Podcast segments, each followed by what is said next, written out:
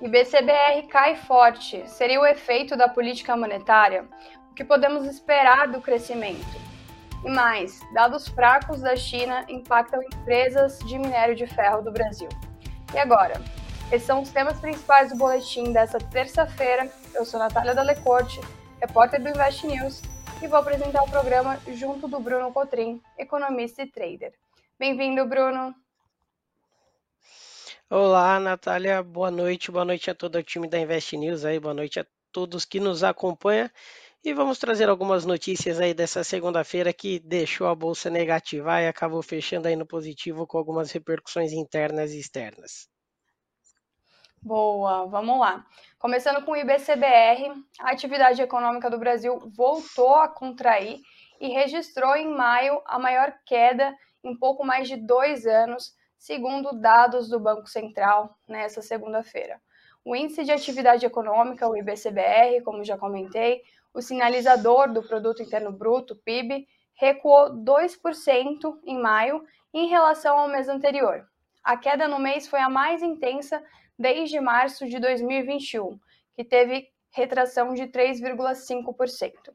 Já o dado de abril foi revisado e mostrou um crescimento de 0,8%, depois de uma expansão de 0,56% informada anteriormente.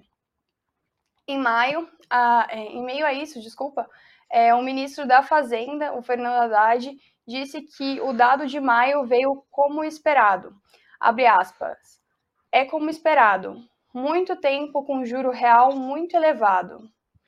Nós estamos preocupados, estamos recebendo muito retorno de prefeitos e governadores sobre arrecadação, fecha aspas, afirmou o ministro da Fazenda em entrevista a jornalistas no Ministério hoje.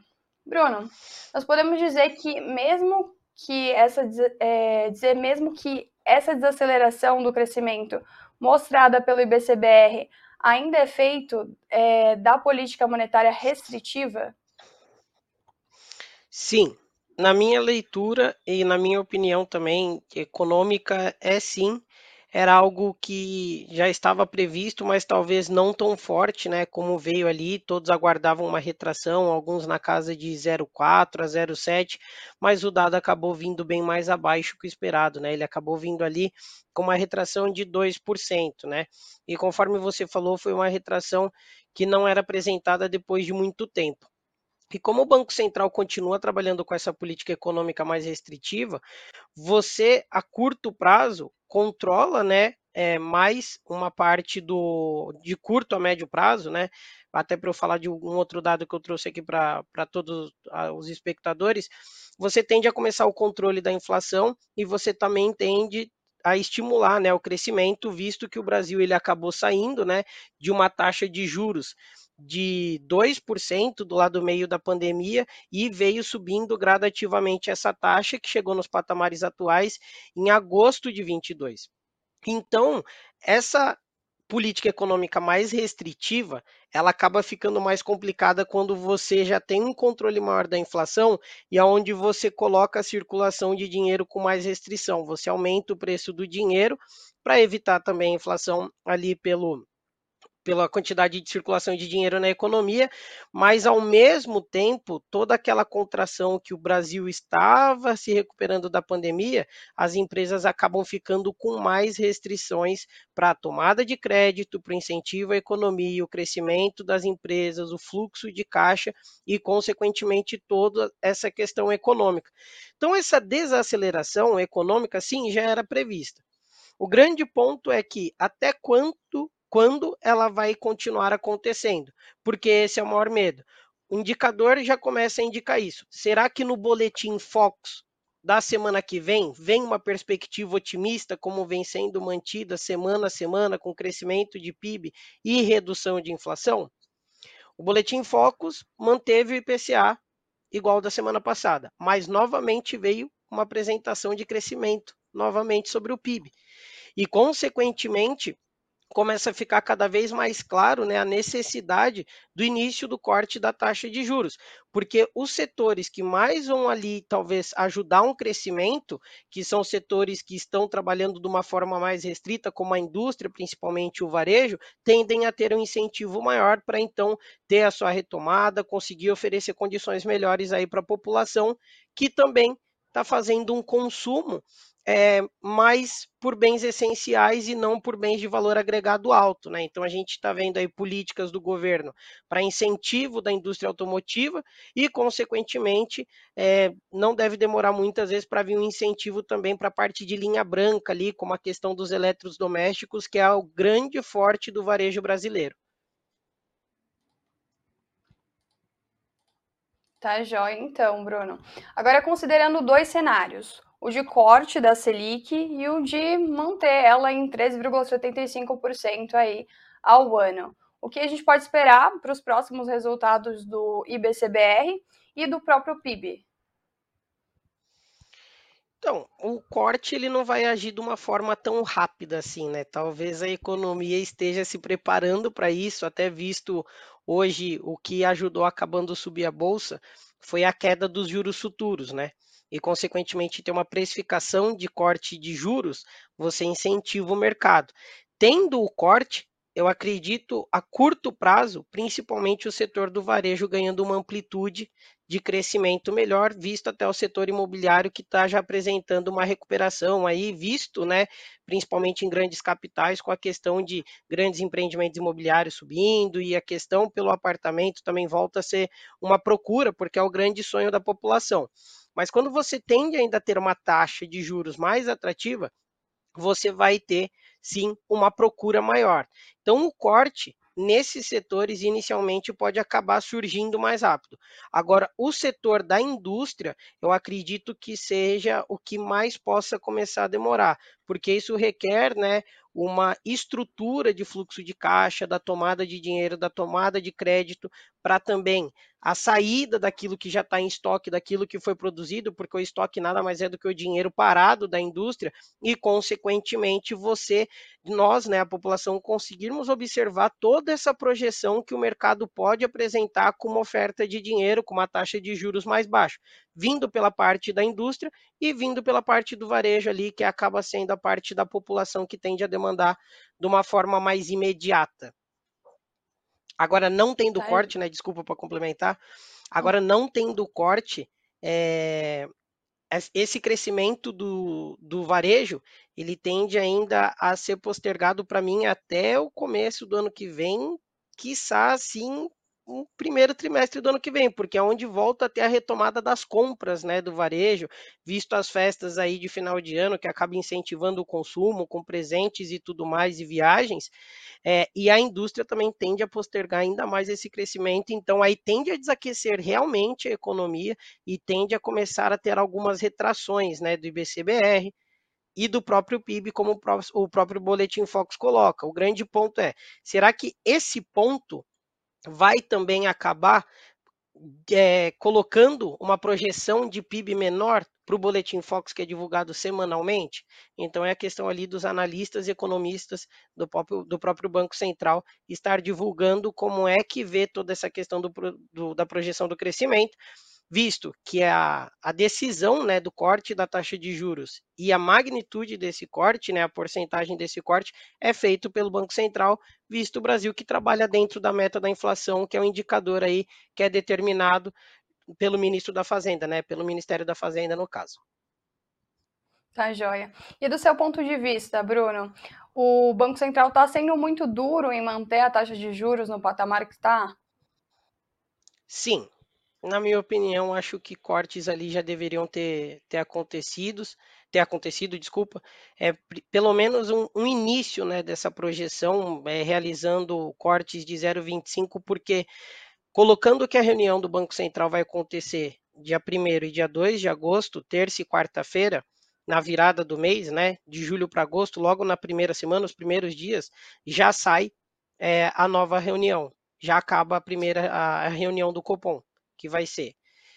Consequentemente, você começar a notificar um pouquinho antes, até visto o último comunicado do Copom, a última ata que depois vem um tom um pouquinho mais calmo, mas ainda não dando um, uma diretriz, né, um início do corte, se esse corte já tivesse acontecido pelo menos em 0,25, você já começaria a dar uma perspectiva melhor para esses setores da economia que estão aí sendo bastante prejudicados devido a essa taxa de juros um pouco mais alta. Maravilha. Então agora vamos para o resumo de notícias. Começando com economia nacional, o Bruno já falou. O Boletim Focus elevou a estimativa do PIB deste ano. Na semana passada, esperava-se que o indicador terminasse 2023 em alta de 2,19%. Agora, a projeção é de 2,24%. Os outros indicadores econômicos não tiveram alteração. O dólar deve encerrar o ano em R$ 5,00 a Selic a 12% e o IPCA a 4,95%. Falando de economia mundial, a economia mundial está em uma situação difícil, mas não está destinada a permanecer assim, segundo o presidente do Banco Mundial nessa segunda-feira. No mês passado, o Banco Mundial cortou sua previsão de crescimento econômico global em 2024 para 2,4%, ante 2,7%, citando o aperto monetário global. Falando de União Europeia e Mercosul, o presidente Luiz Inácio Lula da Silva afirmou nesta segunda-feira que espera que o acordo comercial entre a União Europeia e o Mercosul seja concluído este ano e afirmou que as negociações devem ser baseadas na confiança mútua e não em ameaças isso ao, discursar, ao discursar em Bruxelas durante viagem para a cúpula entre a comunidade dos estados latino-americanos e caribenhos e a União Europeia. Agora, falando de guerra da Ucrânia, o presidente Lula também disse nesta segunda-feira que a guerra no país é uma confirmação de que o Conselho de Segurança da Organização das Nações Unidas, a ONU, não atende aos desafios do mundo atual e que os próprios membros do organismo não respeitam a Carta da ONU. O presidente também reiterou que o Brasil repudia o uso da força como meio de resolver disputas e apoia iniciativas de diferentes países e regiões pelo cessar-fogo na Ucrânia, além de indicar que dividir o mundo em blocos antagônicos seria uma insensatez. Fechamento do mercado, primeiro câmbio, o dólar teve alta de 0,24%, negociado a R$ 4,80. O Bitcoin no fim da tarde tinha queda de 1,25% a 29.922 dólares. No mercado de ações, o Ibovespa teve baixa de 0, teve alta, né, de desculpa, é, teve alta de 0,43% é, a 118.219 pontos. O, a ação que teve a maior alta do indicador foi a Ryzen, com 3,68%, depois BTG com 3,13% e M, MRV com alta de 2,96%. Já as maiores baixas do indicador hoje foram, primeiro, IRB, que caiu 3,15%, BRF, com baixa de 2,7%, e o EG com baixa de 1,94%. Outro tema importante aqui da nossa live hoje é a China. A economia da China cresceu a um ritmo frágil no segundo trimestre. O PIB cresceu apenas 0,8% entre abril e junho em relação ao trimestre anterior. Isso em uma base com ajuste sazonal, segundo dados divulgados pelo Departamento Nacional de Estatística nessa segunda-feira. Na comparação anual, o PIB do país cresceu 6,3% no segundo trimestre, ante 4,5% nos três primeiros meses do ano. Mas a taxa ficou bem abaixo da previsão de 7,3%. As autoridades enfrentam uma tarefa difícil ao tentar manter a recuperação econômica nos trilhos e conter o desemprego, já que qualquer estímulo agressivo pode alimentar riscos de dívida e distorções estruturais. Tendo esses dados em vista, os contratos futuros de minério de ferro nas bolsas de Singapura e da Dalian recuaram nesta segunda-feira e em relação às máximas de vários meses alcançadas na sessão anterior. Com isso, o dia foi de baixa para boa parte das mineradoras. A Vale caiu 1,11%, Uzi Minas 1,07% e a Companhia Siderúrgica Nacional 0,08%. Enquanto isso, Dow e a CSN Mineração tiveram alta, uma leve alta. Bruno, quais efeitos nós ainda devemos ver sobre esses dados da China aqui no Brasil? Esse, esses dados da China né, sempre vão repercutir aqui no Brasil. É um ponto muito importante é, nós estarmos de olho na economia chinesa, visto que é o maior parceiro comercial do Brasil. Eles têm as, o crescimento econômico muito atrelado à sua a parte de commodities e principalmente ao setor imobiliário.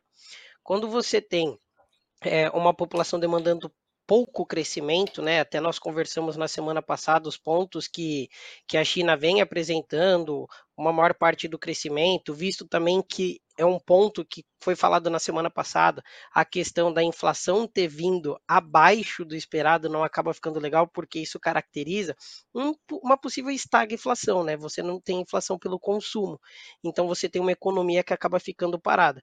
E se a China, que é a maior parceira comercial, começa a apresentar todos esses embrólios, automaticamente ela vai mexer com todas as commodities.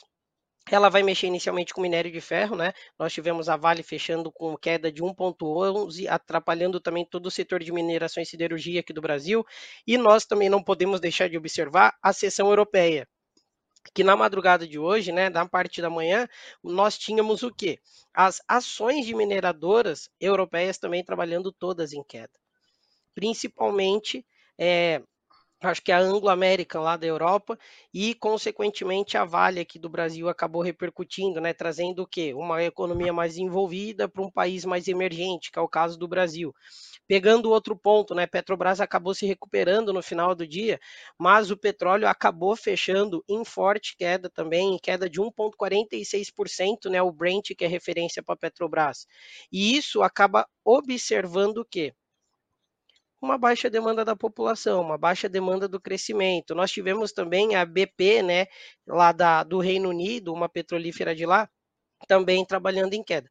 Quando a China começa a apresentar dificuldade para o seu crescimento, quando ela não vem com toda essa projeção que era guardado, se eu não me engano, o PIB que foi apresentado na casa de 6,3 era ou 6 e ele veio 7,3, não deixa de ser um PIB ruim não deixa de ser um PIB bom, desculpem, mas fica abaixo daquilo que está projetado ao crescimento. Quando a gente começa a observar quais foram os momentos que talvez esteja repercutindo para esse PIB mais fraco estar sendo refletido agora, principalmente no anual, é a questão do que? As sanções que sempre foram implementadas para o combate à Covid-0, que a China sempre trabalhou de uma forma muito rígida. Então você coloca a população com receio da compra, você coloca uma economia em desaceleração. Por quê? Você não tem certeza de como ela vai rodar. Do nada fecha-se a China. Lockdown de novo. Medidas de política de Covid zero. Então você pega toda aquela retomada que vinha acontecendo e o mercado faz o quê? Ele para. Então, enquanto a China estiver apresentando dificuldade para o crescimento, sim, isso vai ser importante no Brasil. Então, o dado de inflação que nós comentamos na semana passada, PIB e dados de balança comercial da China são dados extremamente importantes para o Brasil, visto que eles apresentam um crescimento, uma contribuição também para o nosso crescimento. Daqui a pouco, se continuar uma demanda mais baixa lá pela população chinesa, nós vamos começar a ver o quê? A parte dos frigoríficos talvez sofrendo um pouco mais, né? Hoje nós já tivemos a BR Foods sofrendo um pouco mais por causa da gripe aviária, mas nós tivemos também todo o setor frigorífico também trabalhando em queda. Então são outros setores que o Brasil trabalha de uma forma muito representativa e apresentando um crescimento atrelado à economia chinesa. Aí qual é que qual é o mistério da China? Até quando eles vão segurar a sua política também ainda restritiva com incentivo à economia, iniciando cortes de empréstimos, dos curtos, dos médios e dos longos, para que isso você também incentive a indústria chinesa, para que você também possa ver um crescimento de partes que pode estar atrelando também a mais o consumo da população. Então, é, olhar para o Brasil sem olhar para toda essa diretriz chinesa é querer trabalhar de olho com venda nos olhos aí, assim, praticamente. Uhum. E você tem um palpite sobre quanto tempo isso deve se estender, essa dificuldade aí da China e esse aperto aí monetário? Essa falta de é estímulo? É complicado, né, falar da China, porque tende, né, a, a vir, né, num, de uma forma mais expressiva aquilo que eles já começaram tem alguns meses, que é o quê? O estímulo econômico, com cortes realmente efetivos para o crescimento da economia. Aí eles cortaram em 0,10 a taxa. Uma economia que precisa crescer, 0,10 às vezes não vai ser tão representativo assim. Então, uhum. dizer que eles não começaram a querer combater isso não é verdade. Mas talvez falte uma força maior devido às políticas econômicas que eles também estão mantendo por lá, para que sim apresentar um, um crescimento. Lembrando que depois de pandemia, não se viu mais petróleo trabalhar 50 dólares. Não se viu mais minério de ferro trabalhar abaixo de 100 dólares a tonelada a todo momento. Então, tem a preocupação da China também apresentar um crescimento econômico mais considerável, visto que o preço da commodity está tá mais alto depois da pandemia? Sim. Mas será que o mundo vai ser o mesmo depois da pandemia? Acredito eu que não.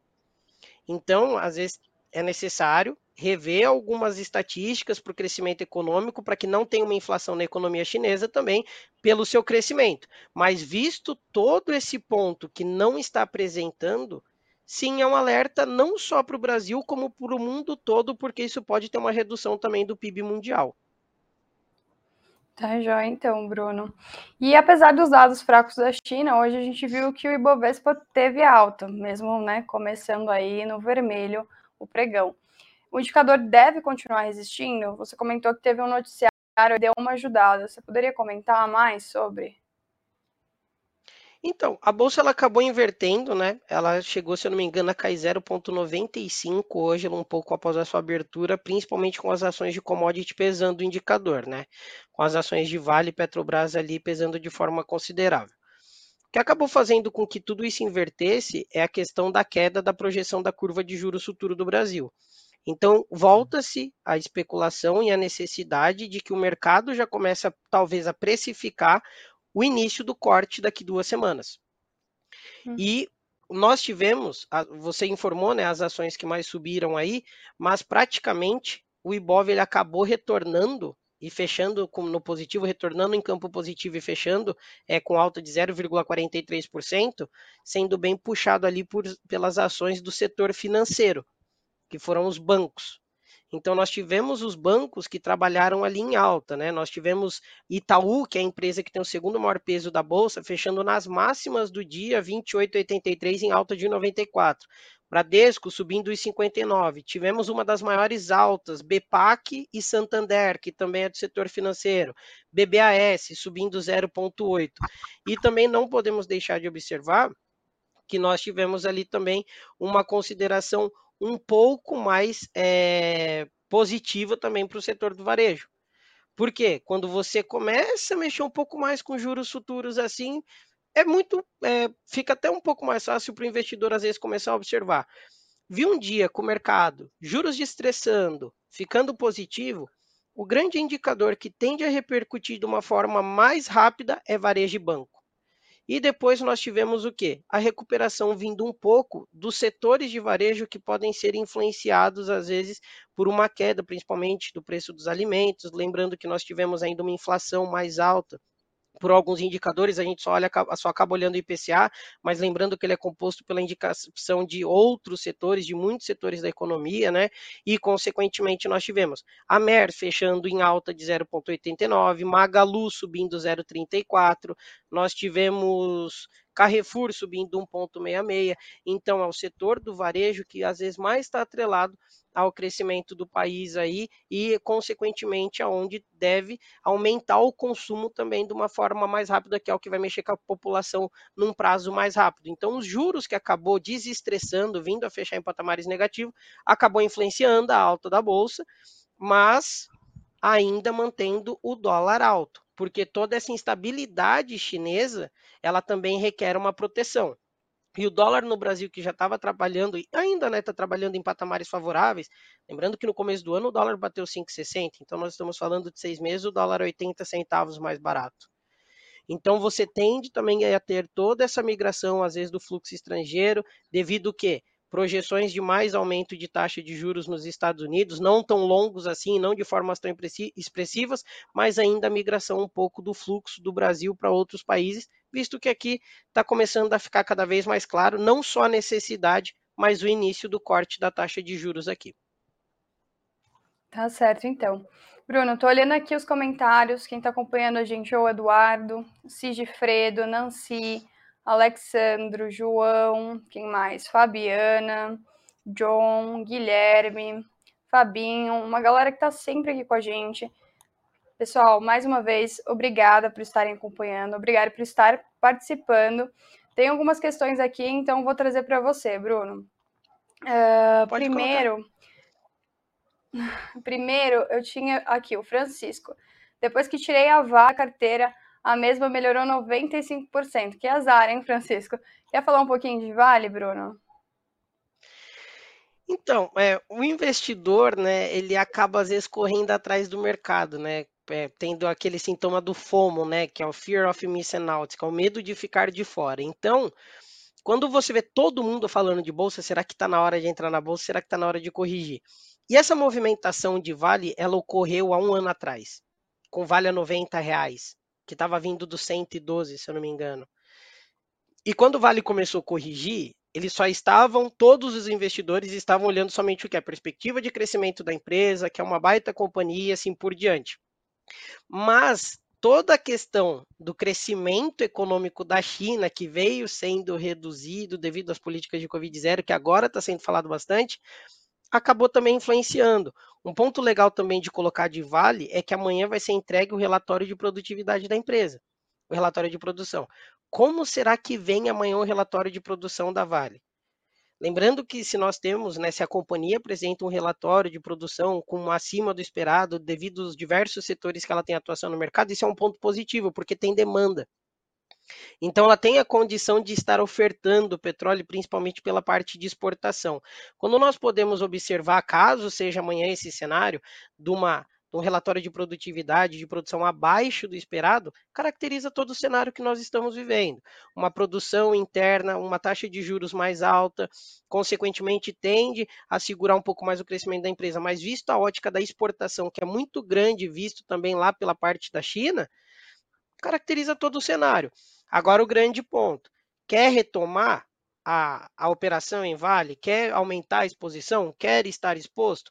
Vale está trabalhando com preços extremamente descontados. Não estou recomendando o papel, mas olhando todo o sufoco que a empresa, sufoco entre aspas, né, que a empresa assim vem passando, nada mais são do que ciclos de mercado. Uma empresa que sempre apresentou aí um baita crescimento e belos pontos. Então, será que às vezes não é hora de começar a olhar ela com mais carinho agora que ela está descontada, do que talvez querer voltar a olhar lá para cima dos 72, 73 reais? Vale já marcou uma região de fundo aqui bem bonita, 62. E o papel, mesmo hoje pesando com a questão da China, ele trabalhou ainda fechando a 67,85 e tem um upside aí de subir aí mais um, uns belos porcentos e, consequentemente, voltando a trabalhar em preços mais atrativos, como perto dos 80, 85 reais. Então, é bom o investidor ver e aproveitar principalmente, Nath, é, a bolsa que está passando por esses momentos de correções, porque tem papéis ainda que estão, vamos colocar assim, caros, né? Que eles estão altos, com os preços altos, mas visto outros que estão completamente descontados. Será que não é às vezes a hora de desapaixonar de um papel, né? Botar o lucro no bolso e às vezes começar a migrar, diversificar um pouco mais a carteira e começar a entender mais esses fluxos do mercado? Visto as ações aí de mineração e siderurgia que estão trabalhando bem descontadas. Perfeito, então. O Eduardo comentou aqui outra coisa. Ele perguntou sobre. Opa, cadê a pergunta do Eduardo? Sumiu aqui da tela. Segundo, BB Seguridade. Será que vai continuar com bons dividendos?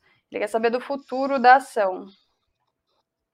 Olha, BB Seguridade não é um papel que eu acompanho muito, assim, sendo bem sincero, mas visto toda a gestão né, que é feita ali junto com, com a grande empresa Banco do Brasil, é, é difícil vir números decepcionantes, mas para quem tem o papel na carteira, eu sempre aconselho é, acompanhar principalmente a grande parte de atuação, né? Lembrando que não é só BB Seguridade que está subindo, né? Nós tivemos também uma bela alta ali por todo o setor de, de seguros do Brasil, como a própria IRB, que veio aí performando e acabou voltando, né, a trabalhar em patamares mais é, atrativos, mesmo depois do seu agrupamento. Então, é uma recuperação também do setor ali que vem de uma forma bem convicta. Então, o grande ponto é estar tá sempre observando, mas falar muito a fundo do papel, aí eu prefiro não dar minha opinião por não acompanhar ele de uma forma tão assídua. Tá certo. Tem uma outra pergunta aqui do Aloysio também, não sei se você acompanha o papel, Bruno, mas vou trazer aqui e você pode contribuir da maneira que achar melhor. A Aloysio disse claro. assim, infelizmente, ainda Infelizmente, ainda tenho Via. Será que na semana que a Selic de fato baixar, a Via vai chegar a R$ reais ou já está precificada? Deixa eu ver quanto está a Via. então, é, Via Varejo, é, Via Varejo fechou em alta de 1,04 a R$ 1,95. Via Varejo que deixou os patamares de 2,70 no meio do mês passado, há praticamente um mês atrás, né, e também máximas do mês de janeiro, é, é quando todo o papel ele vem sofrendo ali, né? Houve uma especulação, né, quando houve a troca de governo, porque é um governo que trabalha de uma forma um pouco mais populista, e ele tende sim a incentivar esses setores, e o setor de varejo está completamente descontado. Agora dizer via vai voltar a três reais, é, o papel tá barato, aguardar o corte da Selic e falar assim, pô, o corte da Selic vem dia 2 de agosto. Via vai disparar R$ reais. Nós estamos falando de um upside do papel que fechou hoje a 1,95, de uma alta aí para o papel de 53%. Lembrando que é uma alta considerável aí para o papel, né? Uma alta aí de praticamente R$ 1,05.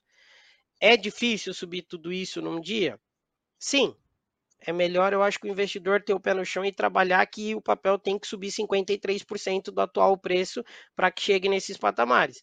Agora, ele continuar com via na carteira ou qualquer outro papel de varejo, principalmente esse varejo, é o varejo de consumo, como Via, Magalu, Amer, o que, que tem de acontecer? Vai vir todo o quê? O acúmulo dos. Não estou dizendo que vai acontecer, mas pode ser que vem o quê? O acúmulo das consequências do término de uma política econômica mais restritiva para um pouco mais expansionista. Quais? Corte de juros. Inicia-se o consumo do varejo perto do meio do ano, em agosto, um pouco depois do meio do ano. Começa a vir as festas. Começa a vir o quê? Toda a projeção para incentivar o setor. Então, será que a hora do varejo andar não vai ser perto da divulgação dos últimos resultados do ano? Repercutindo o quê? Possibilidades de cortes consecutivos da taxa de juros, a empresa começar a apresentar resultados mais confortáveis, apresentar crescimento do consumo da população, principalmente sobre, valor, sobre bens de consumo de valor agregado, como é a linha branca. Acredito sim que o governo possa vir com incentivo para essa linha. Mas nós precisamos lembrar que durante a pandemia, onde também houve a distribuição né, de auxílio, muitas pessoas também utilizaram para trocar seus eletrodomésticos, geladeiras, que são bens mais caros, que também, consequentemente, aumentam o faturamento e a repercussão de um tom mais positivo do varejo. Então, para quem segurou até agora, sendo bem sincero, tem uma margem que já sabe até onde o papel não pode cair mais. Agora, se segurou até aqui, comece a analisar e acompanhar o crescimento da economia, não só para contar o dinheiro, mas para entender do ciclo econômico que talvez agora o investidor tenha condição de passar posicionado no papel.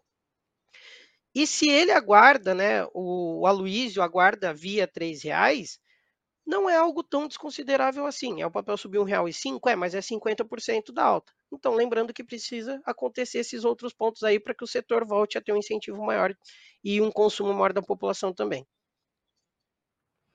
Maravilha, Bruno. Bom, por hoje é só, pessoal. Quem tiver mais perguntas, por traga elas amanhã. A gente fica por aqui, a live já se estendeu bastante. E é isso, Bruno, sempre um prazer te ver aqui. Nath, o prazer é todo meu estar junto com você aí do time aí da Invest News, estar junto aí com os nossos espectadores. Me coloco à disposição para quem quiser me procurar para estar tirando dúvida. Desejo a todos aí uma ótima semana. Obrigada. Tchau, tchau, pessoal.